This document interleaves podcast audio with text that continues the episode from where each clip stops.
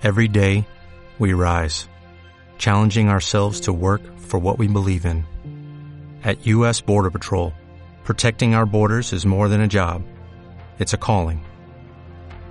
Agents answer the call, working together to keep our country and communities safe. If you are ready for a new mission, join U.S. Border Patrol and go beyond. Learn more at cbp.gov/careers. En la noche de los lunes, Valor Agregado, la producción en debate. Una hora para hablar del qué, el cómo y el cuándo de las empresas de la ciudad y el campo. Conducción, Carlos Liaskovich y Mario Esman, por LED.fm.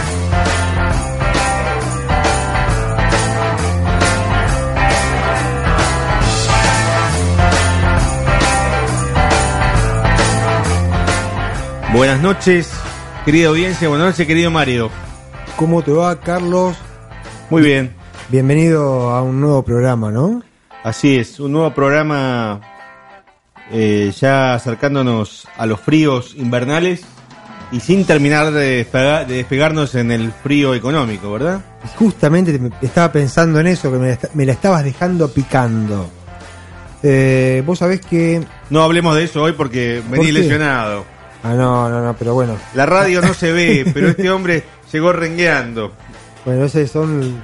Nadie puede decir si jugó bien o mal al tenis eh, aquí, porque no... Pero sí vengo de una lesión de tenis, un desgarro, así que... Pero que dejas todo, dejas todo. eh, el orgullo, ¿no? Así es. Bueno, ¿sabes qué? Nosotros eh, estaba así como un disparador de tema, de la coyuntura. Viste que por un lado, estos días el valor de la divisa del dólar se mantiene relativamente estable.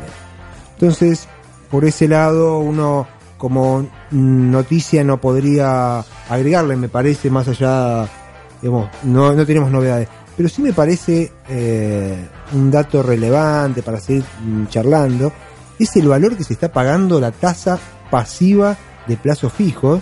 Digo, más allá del tema de las, de las LELIC, el tema del- de los plazos fijos. Está, si vos mirás, eh, hoy te da la opción de que podés elegir en no tener cuenta en ningún, digamos, tener tener cuenta en un determinado banco y poder hacer un plazo fijo en ese. Y tasas que van del 55% mensual, que es el caso del Banco Nación, y de ahí bajando te encontrás con el 50, 52, ¿sí? 55, 25 estoy mirando acá, el, bueno, uno de los bancos. Eh, y también surge que los eh, gerentes financieros de las empresas están retrasan los pagos porque a las pymes justamente que son nuestro sector importante porque les sirve colocar ese dinero a 30 días eh, porque le pagan muy bien la tasa. Mientras tanto la pyme en vez de cobrar a los 30 o 60 cobra a los 90 y, el- y tiene que salir a descontar valores a una tasa altísima pensemos que es- esto es una tasa pasiva para poder financiarse entonces el descalce que eh, que sucede es complejo. Absolutamente. Y esto me da pie, a su vez, para otro tema, que es el tema de Mercado Libre. Mercado Libre, que nació como una imitación eh, argentina y después eh, latinoamericana de eBay, y por supuesto como eh, intermediación de productores y, consumidores, ahora se ha transformado en una empresa más financiera que intermediaria, que comercial. El tiempo de demora que hay entre eh, el pago del, eh, por parte del comprador, eh, la- el envío del producto, la percepción del producto y la validación de la cuenta, en la validación del dinero en la, en la cuenta del, del vendedor, son 25 días promedio. 25 días en que Mercado Libre trabaja con ese dinero a tasas del 6-7% mensual. Con lo cual, obviamente, eh, la rentabilidad financiera es mucho mayor que la comisión que cobra por cada operación Bueno, que hace. si lo sumas a la comisión, el negocio es, bueno, por eso está, hoy creo que estaban inaugurando... Digo, porque es el, es- claro, es el modelo que eh, Macri, o por lo menos este gobierno, está teniendo como, como empresa exitosa, pero con un- unos niveles de intermediación que lucran mucho más con la financiarización de la economía que realmente con eh, una eh, mejora en los canales de distribución, de comercialización para las pequeñas empresas. En, en definitiva es, todos los sectores que en el medio comen un pedacito de algo, el que lo termina pagando finalmente es el consumidor. Es el consumidor. Pero bien, seguiremos em, después de el- la interesantísima charla que vamos a tener en unos momentos. Te propongo, vayamos a un temita rápido musical y después vamos con la entre, primera entrevista. Perfecto.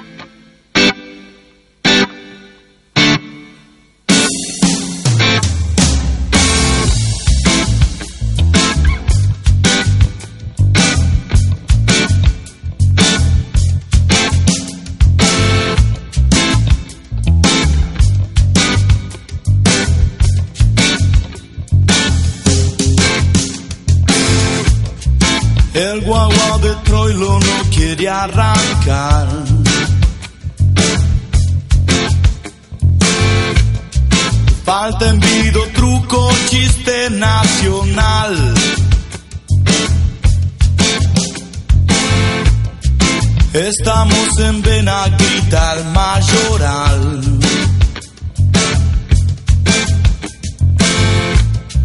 y pagas el vale un día después.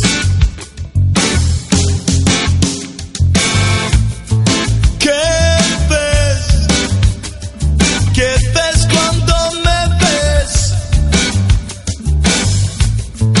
Cuando la mentira es la verdad.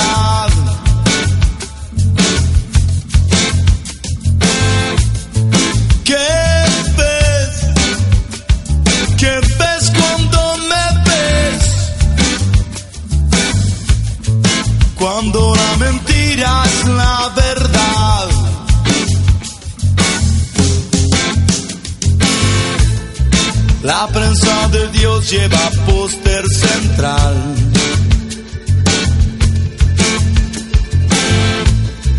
El bien y el mal definen por penal. Vía la chapita porrón en Palomar.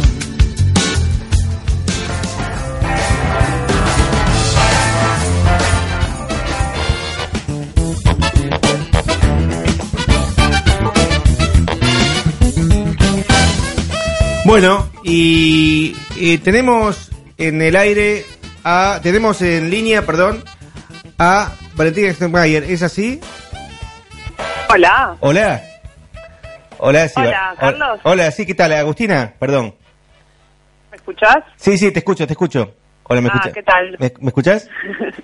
Sí, ahora sí, perfecto. Ah, perfecto. ¿Qué tal? Bien, bien. Bueno, muchas gracias, Agustina. Estamos aquí en Valor Agregado junto con Mario Esman. Y, ¿Qué tal, Mario? ¿Qué tal? Buenas noches. Bueno, y mm, a ver, eh, Agustina, yo puedo nominarme como tu gerente de marketing en las sombras. Porque soy un admirador eh, rendido de ABC, Amo Villa Crespo. Porque nos une además, eh, Agustina, el amor por Villa Crespo. Pero contanos qué es ABC, qué es Amo Villa Crespo. Y ABC ahora es un montón de cosas, pero surgió como una publicación este, de distribución gratuita, eh, una- que tiene su, su edición impresa bimestral eh, y una, una web con recomendaciones del barrio, notas, eh, personajes. eh, nada, hay varias secciones fijas donde vecinos también recomiendan sus lugares favoritos, este, una guía mm, así como más eh, exhaustiva de lugares donde ir a comer, de lugares donde comprar, donde salir, teatros, espacios culturales, etcétera. Este, Y me, bueno, y me- consta que es un medio muy consultado y muy esperado por los vecinos de Villa Crespo. ¿Cuándo, Sí, cuándo- eso, en estos cinco años logró como bastante fidelidad y, y nada, estoy muy contenta con eso. ¿Cuándo arrancó? ¿En 2014 entonces? ¿Cómo? ¿Arrancó en 2014? Claro, en julio del 2014 salió la primera edición, así que ahora en la próxima, que es la que sale ahora en, a principios de julio, se cumplen cinco años. ¿Y cómo se te ocurrió? Es decir, vos de dónde venís, yo lo sé, pero bueno, contanos. Eh, ABC empezó como eso, en realidad por mi por mi amor por el barrio así eh, verdadero y genuino. Como que no, vos no, vos, de- vos no sos nacida en Villa Crespo, vos lo adoptaste de más grande. No, es por adopción. Por es adopción. por adopción porque la verdad que no, no viví siempre. Cuando me independicé a los 20, este, me, me mm, mudé a Villa Crespo y, y a partir de ahí, eh, nada, no me fui nunca. no me fui más. Este es un barrio que, nada, que me di cuenta que tenía de todo. Me, encontraba recomendándole a mis amigos como este, tal lugar, tal espacio, sé, como desde lugares chiquitos hasta lugares así como más nuevos, porque el barrio tiene eso, mucho nuevo y mucho este como de, de, de la vieja época Y- conviviendo. Y que además yo cuando trato de explicarle a alguien qué es Villa Crespo, eh, le trato de explicar que es, como era Palermo, antes de que se, como se, se dice ahora, se gentrificara, es decir, que se transformara en un lugar Sí, de turistas y de, y de primeras marcas y de, y de circulación de otro tipo de, de públicos, ¿no? claro. Y que me Sí, parece sí, que y me parece que ABC eh, eh, tiene la función de, de ser una, una suerte de, de, de, digamos de condensador y de, y de puente de todo esto que está pasando en Villa Crespo. Totalmente, me parece que, digamos, es muy difícil explicarlo porque medio que hay que vivirlo y sentirlo, este, pero los que los que lo habitamos eh, creo que, que tiene esa, esa mezcla de, de una identidad muy fuerte que nunca se fue Ujú. este, desde el principio, de, de- de eso, de, de- de personas que llegaron en algún momento, o sus abuelos, o sus padres. Mucha, mucha, este, mucha colectividad judía, este, eh, digamos, pobre y además muy vinculada a la izquierda, Villa Crespo. Exacto, exacto. Como la inmigración de aquella época, todos laburantes, digamos, la- Villa Crespo nació en torno, a la, en torno a la fábrica de calzado que se instaló ahí en la manzana de Padilla y, y Gurruchaga. Y nada, la historia es así, es tal cual, y yo creo que hay algo de esa impronta que quedó para siempre. Este, que los que llegaron construyeron sus casas, hicieron sus proyectos y, y no se fueron, algo como, como muy arraigado y también muy comunitario, como un sentido de, este, de pertenencia y de solidaridad al mismo tiempo, porque justamente estos pueblos que decimos inmigra, inmigración judía, este, también tenía, habitaba como, no sé si iba encontrando por grupos según de los países de donde venían, y arma- armaron las primeras cajas mercantiles, digamos, para ayudarse en sí en sus proyectos de textiles, de curtiembre, este, y me parece que eso también, este, Impregnó quedó todo- muy- todo- muy latente. todo el barrio, ¿no? Sí, sí. Eh, el programa se llama Valor Agregado y se enfoca a negocios. Así que Sí. eh, nos interesa también eh, conocer cuál es el, el- el modelo de negocios de, de ABC. Bueno, es difícil porque yo soy muy poco, digamos como que ABC no nació como un negocio y, y- y digamos que todo lo que fui logrando este, no buscaba justamente ese camino, aunque obviamente que sea un negocio siempre es bienvenido porque tipo, mi idea era, era poder dedicarme cada vez más a esto, siempre Poder vivir de esto, Ahora- digamos. Claro, siempre había tenido como otros trabajos y esto era en paralelo porque no era un negocio o no era mi intención. ¿Vos dónde, dónde Eh, habías trabajado? la- Porque vos estabas vinculada, estabas muy vinculada a la industria editorial también y a la- las revistas, ¿no? Claro, yo trabajé ocho años en White, que fue una guía de Buenos Aires Sí, famosa. que bastante conocida, claro, ahí en, en el Under, Sí. al menos, eh, y aprendí todo el, digamos, el oficio editorial ahí. Que además era una, que- además era una revista también que se gratuita que se financiaba con publicidad, ¿no? Exacto. Ese, ese es el modelo que yo, digamos, adopté para ABC. Como que me di cuenta que si vos tenías un, un producto que estaba bueno eh, y tenías este, anunciantes, la idea es que la gente se la llevara gratis, digamos. Claro. Que no, no quería vender una revista al, al vecino y a la vecina, sino eh, que los auspiciantes pudieran difundir eh, y al Y- mismo tiempo que todos los vecinos la, la tuvieran. Básicamente esa fue la idea. Y que tampoco y que tampoco fuera una acumulación de avisos uno atrás del otro, sino que tuviera contenido, digamos, producción periodística. Exacto. Exacto, y respetar eso, que era lo que a mí más me interesaba, digamos, no que fuera una guía comercial, sino que cada lugar que aparecía estuviera vinculado con su perfil al contenido, que tiene mucho que ver con lo cultural, este eh, amplio, digamos, con el barrio, pero como en un enfoque puesto, un acento puesto en, en la vida cultural del barrio, que es lo que a mí más me interesa, eh, y a partir de ahí eh, a, a desarrollarlo. Me parece que, que en ese sentido también era importante tener un buen contenido para que no fuera una guía más de barrio, que hasta que apareció ABC, las que yo conocía de los barrios en general les faltaba eso, o no eran revistas de barrio, sino que eran guías Claro. solamente de aviso, o eran revistas, pero no eran de barrio. Claro, Agustina, justa-. Justamente estaba pensando en eso, en, eh, en un... eh, en un material impreso, impreso en blanco y negro, un poco triste, con poco contenido y mucho aviso. eh, y entonces, ¿cuál era el valor eh, que sumaban ustedes? Ahí lo estás a- aclarando. Ahora, ese contrato con el lector, eh, ¿cómo se da eh, en la calle habitualmente? Digamos, vos, eh, perce- eh, ¿percibís esto que le pasa a Carlos con el resto de, digamos que es una, el material es demandado, la gente lo, lo busca porque difunde, no sé, actividades culturales de la zona? ¿Cómo sentís eso Sí. entre un número y el otro? Sí, totalmente. Yo creo que, que, digamos, eh, cualquier cosa que uno, que uno haga, lo más importante es eh, priorizar, este, como en la comida, la materia prima. Digo que es lo mismo acá. Como uno, uno también puede tener como muchas este, ofertas o tentaciones en el sentido de ver para qué la, de dónde viene, este, eh, digamos, la, la, el sostén económico, pero si medís intentando no resignar este, el contenido, creo que eso el, el lector en este caso lo valora, lo siente, dice, ah, no es cualquier cosa. Digamos, mi idea en ese sentido siempre fue que el contenido y lo que yo recomendaba era algo que yo recomendaría realmente, inclusive como empezó el proyecto, a mis amigos y amigas, digamos, como eso era para mí fundamental. Y creo que eso es lo que percibe el lector una vez que empieza a, a- a confiar y, y eso es lo que lo vuelve, digamos, fiel y que hace que la busque. Ah, bueno, si hay un lugar en ABC, este lugar va a estar bueno. Y yo aún hoy, en cinco años, tengo la confianza de que los lugares que recomiendo los conozco, me parece que estaba bueno lo que ofrecen.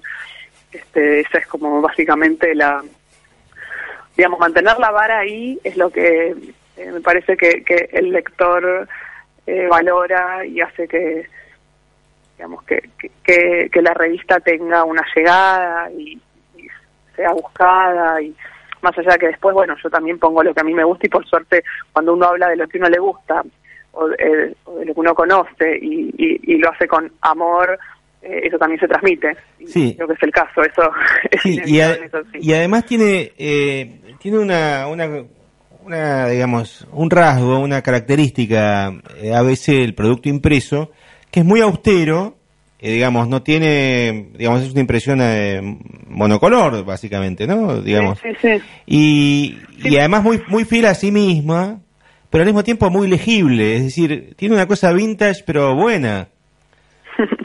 Y- la, la, digamos, Eh. hicieron de necesidad virtud, de alguna manera.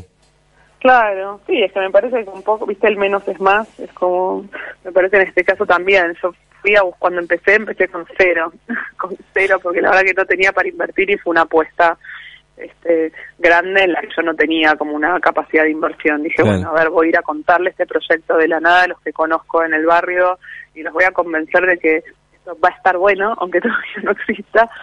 Eh, y al mismo tiempo fui a buscar eh, la impresión más barata. Yo en principio lo iba a hacer en papel de diario y al final ni siquiera era lo más económico. Entonces dije, bueno, a ver qué posibilidades hay y dentro de las posibilidades, algo que a mí me gustara. Claro. Eh, y se dio como esta esta idea. Lo primero lo hicimos, como me acuerdo, en un, en un taller muy chiquitito eh, que imprimía, hacía las placas en papel vegetal. Entonces la calidad de la número uno es inclusive mucho menor a, a la que sale ahora. Eh, pero bueno, se iba a leer y era pensar las fotos en función de esa impresión y Seguro. también el diseño en función de eso. Y, y digamos, para eso funcionó bien. La idea fue no forzarlo o no decir, me acuerdo que había averiguado presupuestos para hacerla a todo color o en otros papeles y así fue como, bueno, estas son las posibilidades, Claro. vamos con el con el contenido adaptándose, pero sí, digamos, me parece que eso es algo que en cualquier proyecto uno tiene como eh, que tener en cuenta, bueno, cuáles son mis posibilidades y dentro de eso qué es lo mejor que puedo hacer dentro de mis posibilidades. Y fue, fue muy importante, lo, lo caro es lo bueno. Y fue muy importante para vos, para el proyecto, Chinar, ¿no? El anunciante de la contratapa. Sí, fue, es como yo le digo, que son mis padrinos porque este desde el número, creo que salieron la primera y en la segunda yo les, les fui a contar el, el proyecto y nada, es una, digamos, es una empresa inteligente en el sentido de que supo ver y me dijo, ah, primero que confiaron en mí porque nos conocíamos, digamos, yo venía de laburar en, en Wipe, así que había como un, Un vínculo, claro. aparecía de la nada, claro pero mm, también confiaron en que era una revista de nicho que busca que estaba digamos entrando en un en un mercado que no estaba explotado en ese momento era un riesgo pero ellos ahí tenían para arriesgar y digamos lo que para mí era un montón para ellos era poquito Era poquito, una buena combinación Pero que conste que no era, no, la plata que pone Chinar no viene de relaciones institucionales, sino que viene de marketing. No.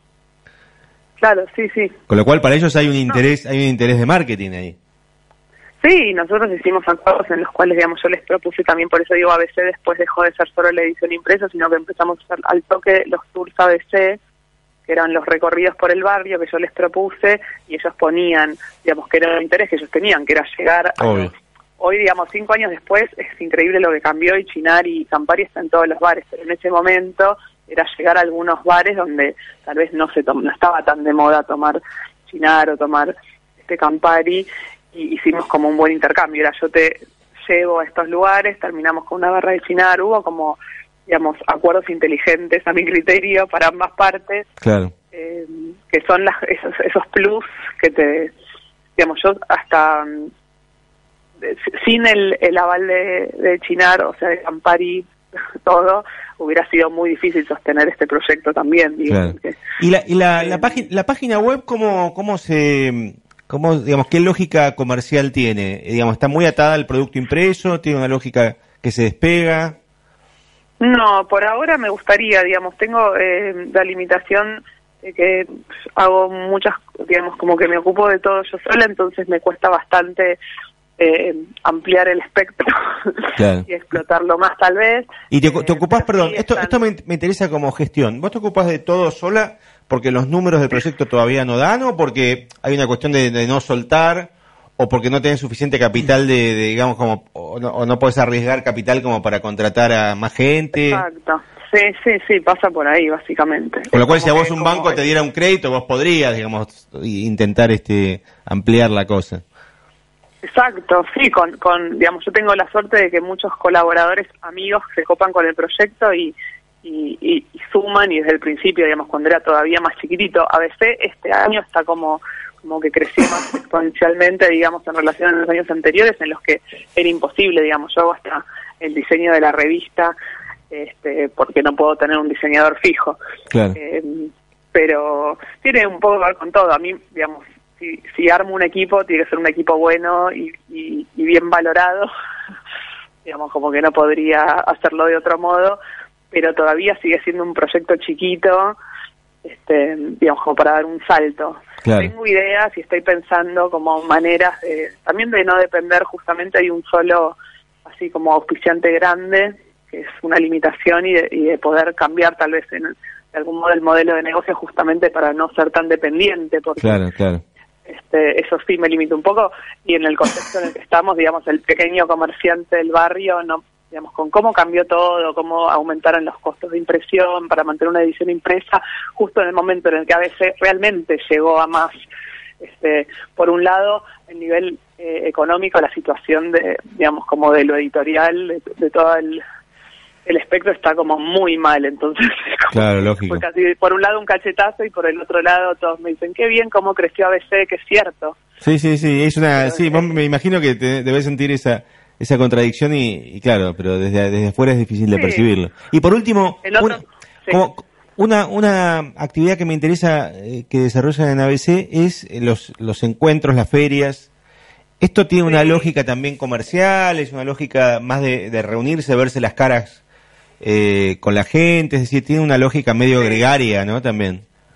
Total, Brisa, Cres- Brisa Crespo, ¿no? Brisa Crespo, sí, ahí en la esquina ya famosa de Julián Álvarez y Y Padilla. y Padilla. En, el triangulito. el Triángulo. Eh, no, la verdad que esto tuvo que ver inclusive con un pedido expreso de los de los comerciantes gastronómicos del barrio que la veían mal. Claro. Este, y veníamos mencionados, hagamos algo, hagamos algo, hagamos algo, y uno de los objetivos o de las misiones que me propuse con ABC era atender redes y aprovechar esto, que digamos, este alcance en el cual se había formado como una pequeña familia de- dentro de ABC y los que estaban desde siempre o que habían bancado el proyecto desde el principio, este y surgió la posibilidad de hacer este encuentro y la verdad que no, no es para nada, o sea, no es un, un negocio para mí, para nada, sino que justamente con lo que aportan los los comercios hacemos la, la feria y se cubren los costos. Entiendo, está Eh, claro. A mí me gusta porque que al comerciante le vaya bien, a mí también me sirve, obviamente, y Sí, y, también y lo, es fide- y lo espacio de fideliz- encuentro con- claro, y lo fidelizás, fidelizás Sí. al, al lector, es decir, hay una cosa muy muy empática ahí. Sí, había una, una necesidad también que yo tenía de salir solo del papel y de ver quiénes eran los lectores, Claro. encontrarnos, y, y eso estuvo buenísimo con Brilla Crespo porque es, eh, es ese momento del encuentro, Sí, sí, sí. igual que los tours. Bueno, eh, Agustina, volveremos, volveremos a hablar. Porque yo si- Sí. sigo siendo el gerente de marketing en las sombras y lo estoy convenciendo acá a Esma, lo estoy Vos sabés que me quedó algo, un, un temita así. Antes de empezar a hablar con Agustina, estábamos hablando de las altas tasas de interés que los bancos están pagando por plazo fijo y eso implica lo que le cobran ah, también, por el otro lado, a los que necesitan, a los tomadores. Y Sí. vos hablaste antes de la primera caja mercantil, las cajas de, de- de crédito. Eh, ahí en, eh, en Villa Crespo se armó en el año 1918 la primera caja mercantil, donde, digamos, en aquel momento comerciantes, lo que hoy sería pymes y demás, eh, necesitaban resolver el crédito y iban a la caja de crédito de carácter eh, cooperativo a resolver cómo hacían para poder llevar su, su economía adelante. Unos prestaban, ¿sí? Y otros accedían al crédito. Bueno, esa fue, el- esa, la que fue la primera caja mercantil, es la sucursal más vieja del Banco Credit Corp. Ah, mira vos. Totalmente. Y hoy, y hoy, Sí, que hoy sí. está en la calle Camargo, que en, en sus orígenes, bueno, en la galería también estuvo ahí en la galería en Corrientes y... ¿Y Scalabrini? y Scalabrini. Ah, la Galecor. Ahí, ahí estuvo, La ahí, Galecor, Ah, la mirá. primera caja mercantil. Sí, Ah, no ahí, sabía, no sabía la que había sido ahí. Ah, interesante. Así que hay, hay, hay historia. Y entonces, en momentos de hablar de, de Villa Crespo y de crédito, y de, bueno, recordamos entonces está bueno la primera caja mercantil a que seas vos referencia al principio. Buenísimo, buenísimo, Agustina. Bueno, volveremos a hablar, seguramente, y para, Bueno. para contar cómo siguió creciendo ABC. Dale, encantada. Muchísimas gracias. Al contrario, gracias a vos. Un beso. Un beso grande. Estuvimos conversando con Agustina Steckmayer, la directora, fundadora y or- mujer orquesta de Amo Villa Crespo.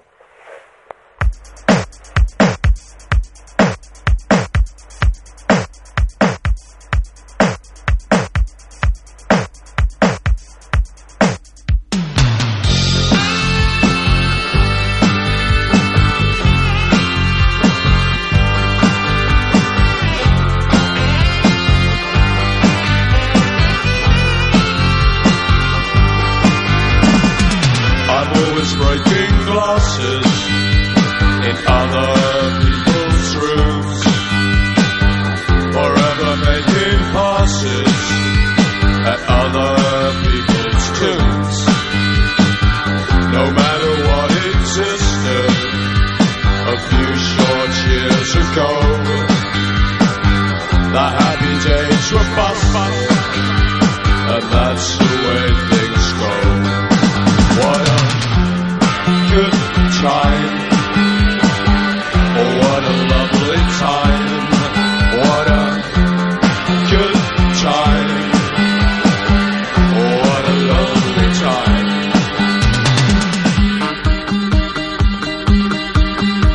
Agosto. Agosto.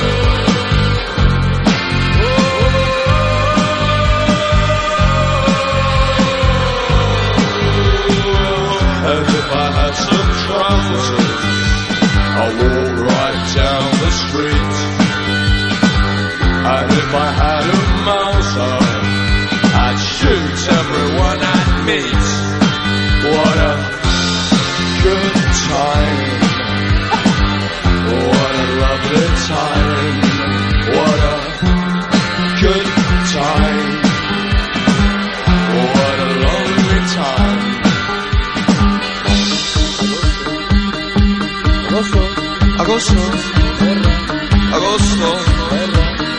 Foto.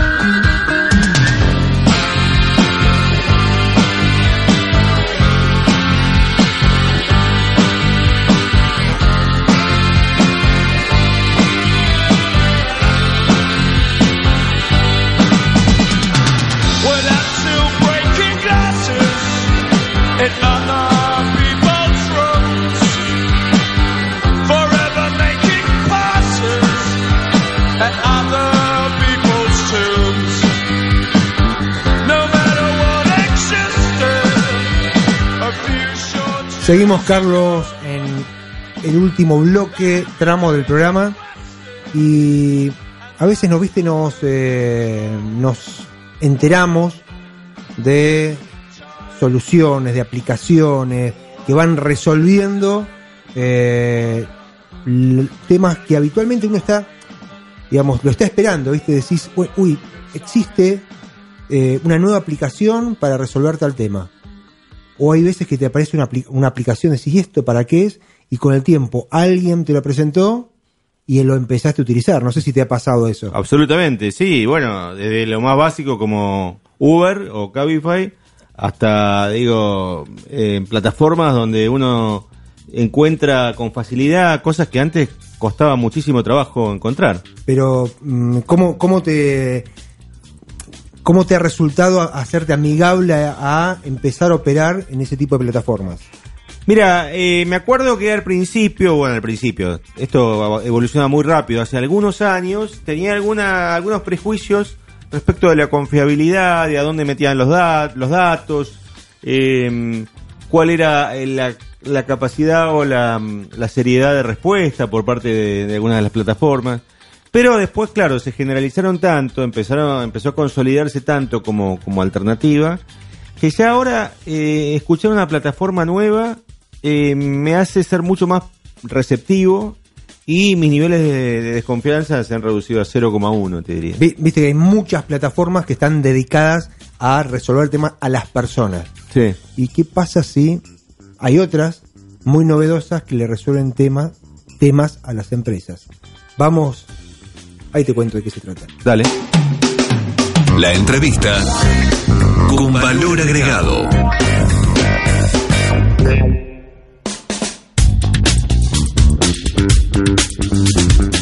Martín Gómez, muy buenas noches, ¿estás en línea? Hola Carlos, hola Mario, ¿cómo están? Buenas noches. Aquí Buenas estoy. noches, ¿qué tal? Muy bien, muy bien. Bueno, estábamos haciendo un adelanto de lo que son las plataformas y la utilización de diversas aplicaciones que le van resolviendo, o soluciones, que le van resolviendo la vida en muchos casos a las personas, en otro caso a las empresas. es el caso de ustedes, ¿es así? Contanos un poquito de qué se trata.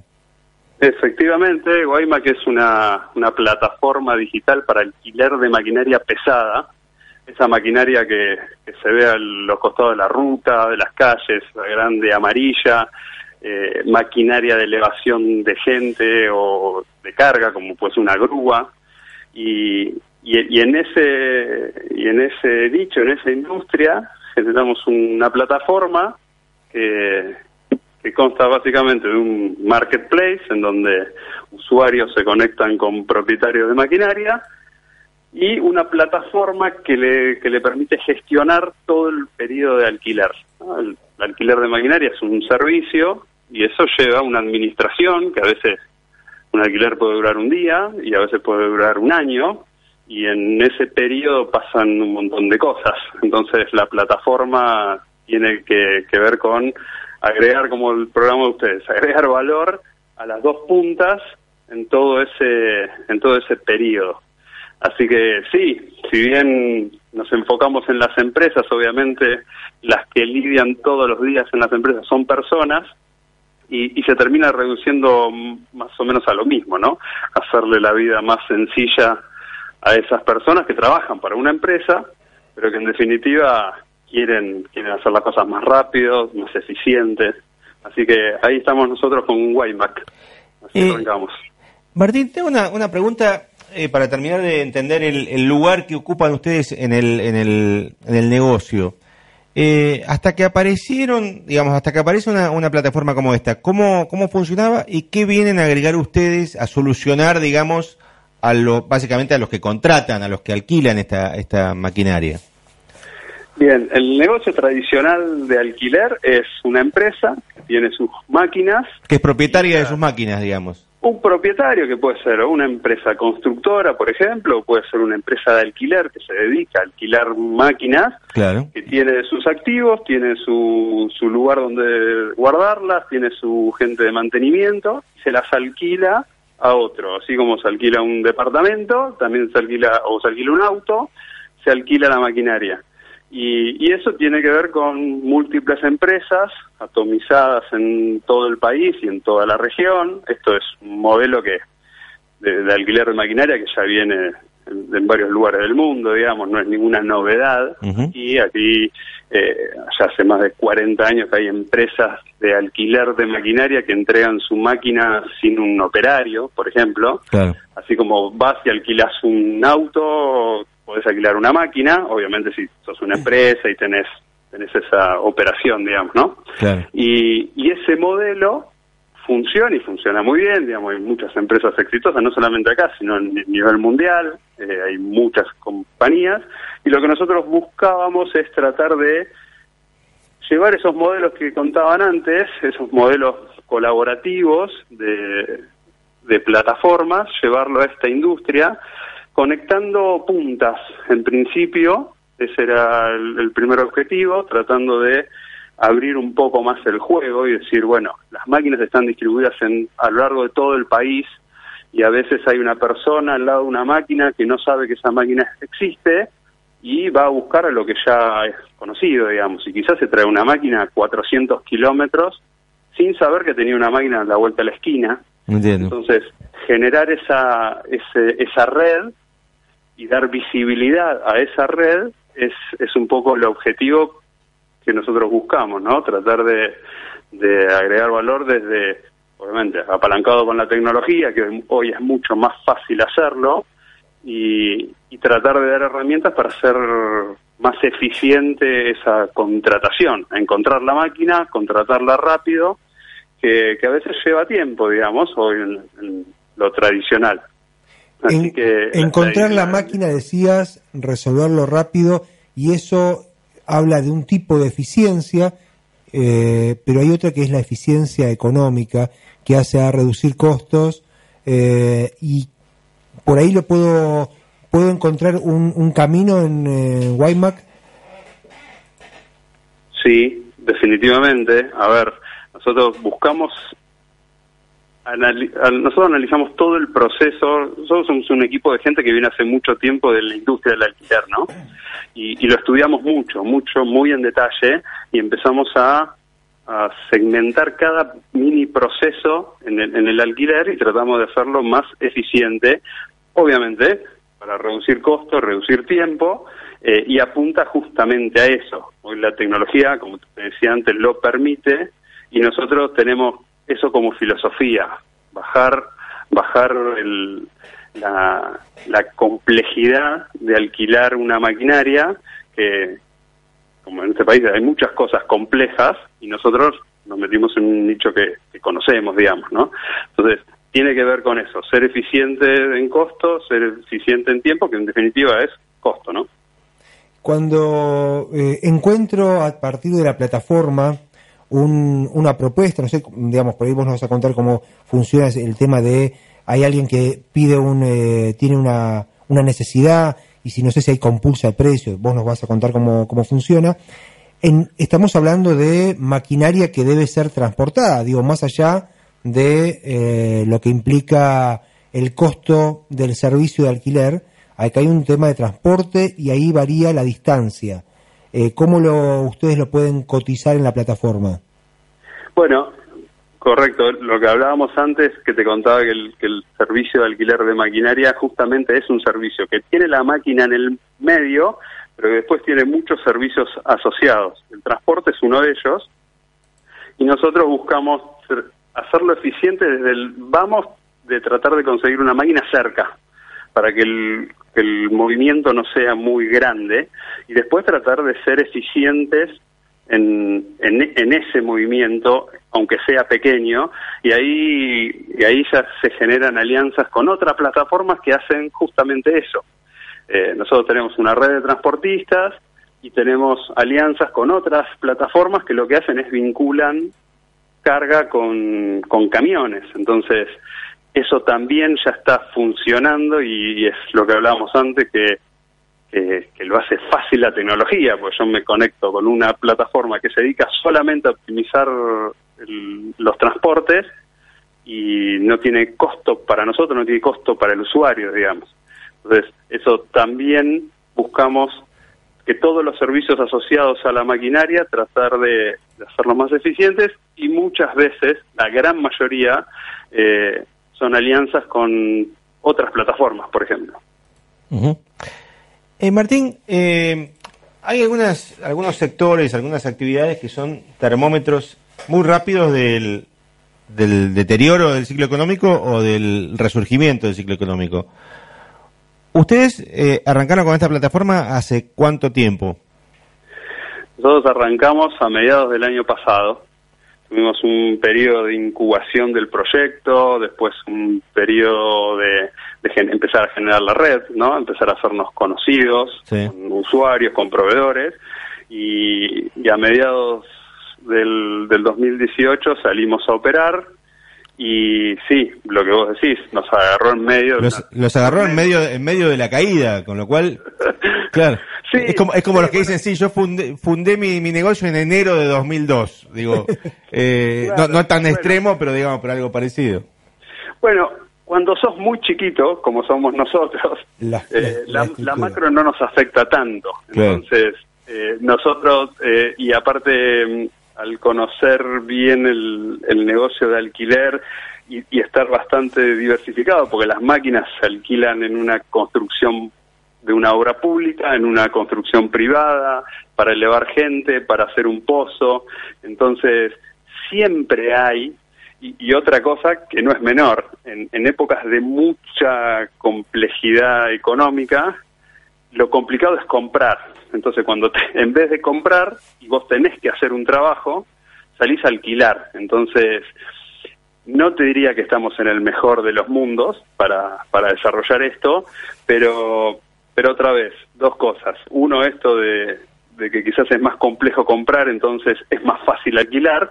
Y la otra, que nosotros somos chicos, entonces lo poco que vamos capturando y vamos creciendo todos los días es muchísimo. Y sin embargo, la industria no, no está floreciente, eso, eso es real. Claro. Pero a nosotros nos afecta menos, llamale. ¿Sabes qué? Mm, se me ocurre y por ahí me da, te tiro, te tiro letra para que hagas el remate.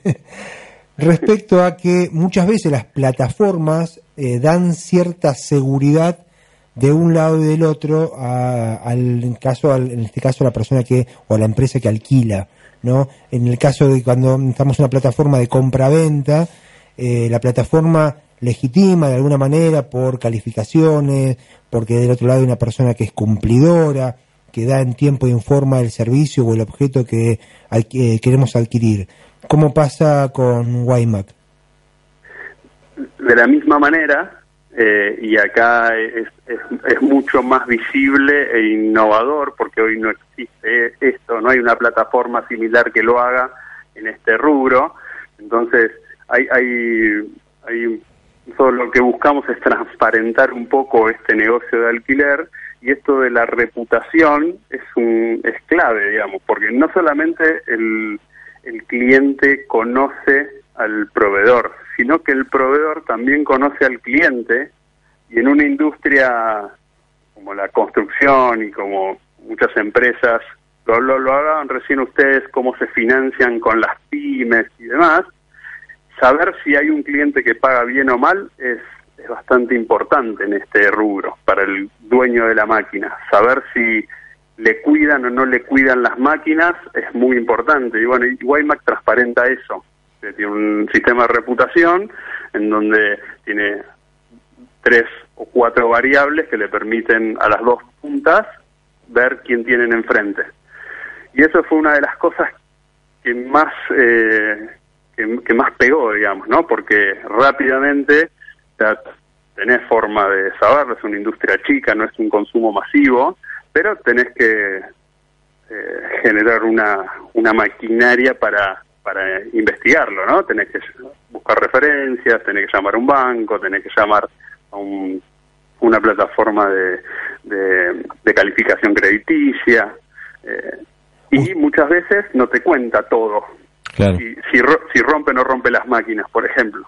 Entonces, eh, nuestra plataforma está bien específica en este negocio, transparenta eso. Y eso es una de las cosas clave que tiene que tiene Waymac, digamos. Está claro. Eh, y ustedes, eh, digamos, el modelo de negocio de ustedes es a través de la intermediación entre una parte y la otra, o, tienen algún tipo de suscripción fija por la cual los, los, dueños de las máquinas pagan un abono para estar. ¿Cómo funciona el, el negocio en sí? Mira, el, el plan de negocio de la plataforma tiene varias varios hitos, digamos, ¿no? Nosotros arrancamos con la parte del marketplace, que lo que monetiza es una comisión por alquiler cerrado, es decir, la plataforma no tiene ningún costo para publicar las máquinas ni para ofertar, eh, solamente se paga si el alquiler se consumó, digamos, si se cerró. Y la plataforma se, se apalanca de la operación que hizo con el proveedor, que hizo con el cliente. Mm. Nosotros facturamos un día después que factura el proveedor y cobramos un día después que cobra el proveedor. De esa manera evitamos que sea un peso financiero nuestra comisión para, para las partes y no le agregamos ningún costo fijo. O sea, si no se genera negocio, no hay nada que pagar la Guaymas. Está claro. Ese es, es el primer modelo. Y la segunda parte es, es una plataforma mucho más compleja de administración de flota. Eso va a tener, lo estamos desarrollando y estamos ya empezando a hacer los primeros pilotos, va a, va a tener una suscripción por cada maquinaria que se quiera administrar. Mm. Pero bueno, hoy estamos enfocados en el marketplace, en generar esa comunidad y, y en monetizar de esa manera. Nos parece, nos parece bien y nos están dando un buen feedback los que lo están usando, que no tienen que invertir sin ver los resultados. Sí, por lo que se ve, es, eh, lo que estás comentando, no habría eh, inconveniente para que las empresas rápidamente se sumen y, vea, y, puedan eh, generar su propia experiencia, a ver cómo les va. ¿Cómo lo, ¿Cómo lo hacen? ¿Cómo se acercan a ustedes? Mira, hoy ya tenemos casi 300 usuarios que son empresas registradas, más o menos unos 100 proveedores que nuclean más o menos 1.500 máquinas en, la plataforma y el resto son usuarios que piden. Hacemos campañas muy fuertes de marketing digital, pero la verdad es que no es una industria que se maneja digital, entonces obviamente hay que hacer una transición que nosotros llamamos transición del offline al online y hacer una venta de forma más tradicional. Es un poco lo que nuestro equipo que viene de, empresas de alquiler hicimos toda la vida, digamos, ¿no?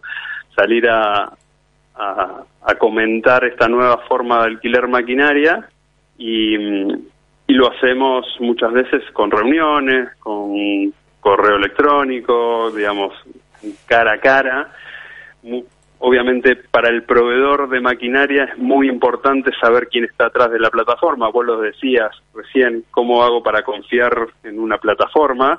Y eso cuando vos tenés una flota de maquinaria que sale algunos millones de dólares, eh, tenés que saber quién está atrás. Entonces nosotros tenemos una, una forma de, de comercializar bastante eh, bastante centrada en eso, digamos, ¿no? En, primero generar una autoridad nuestra, decir nosotros somos esto y, y eso lo hacemos cara a cara. Con los proveedores te diría que es uno a uno, salvo algunos casos que están más lejos y que todavía no llegamos a recorrer en algunas zonas.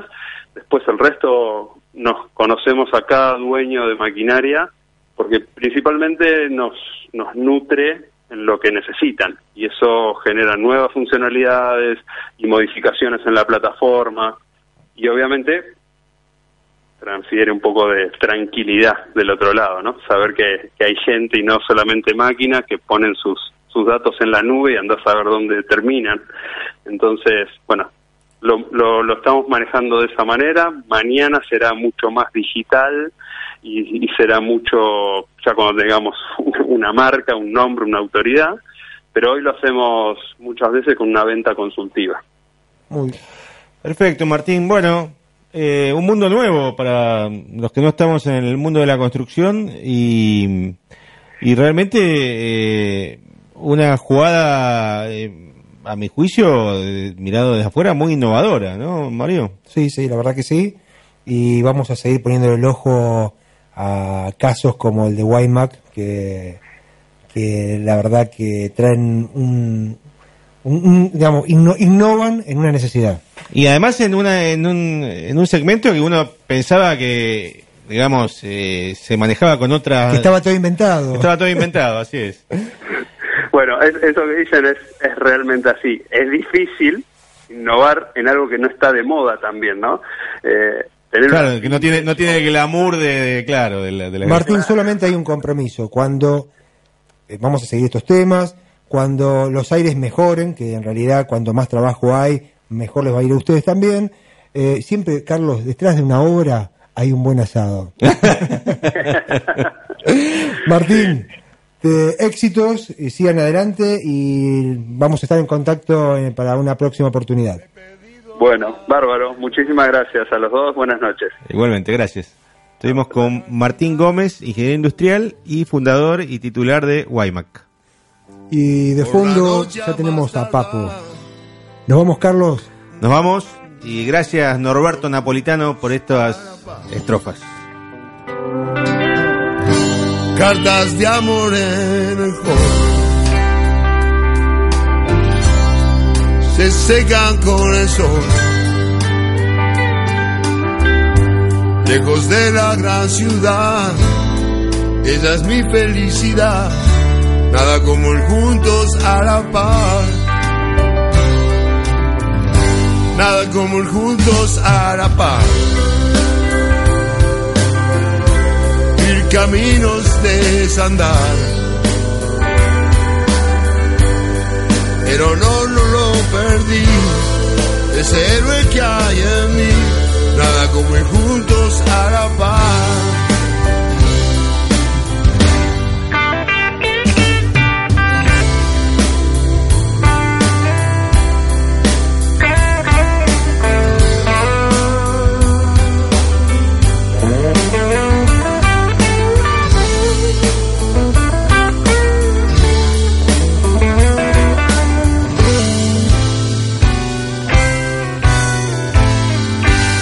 Su nombre, sé su edad. Y sus gustos en la intimidad. Cuando un corazón se entrega y el mañana nunca llega, ¿qué más puedo hacer? Nada como ir juntos a la paz caminos de desandar. El honor no lo perdí, es el héroe que hay en mí. Nada como ir juntos la paz. El honor no lo perdí, es el héroe que hay en mí. Nada como ir juntos la paz.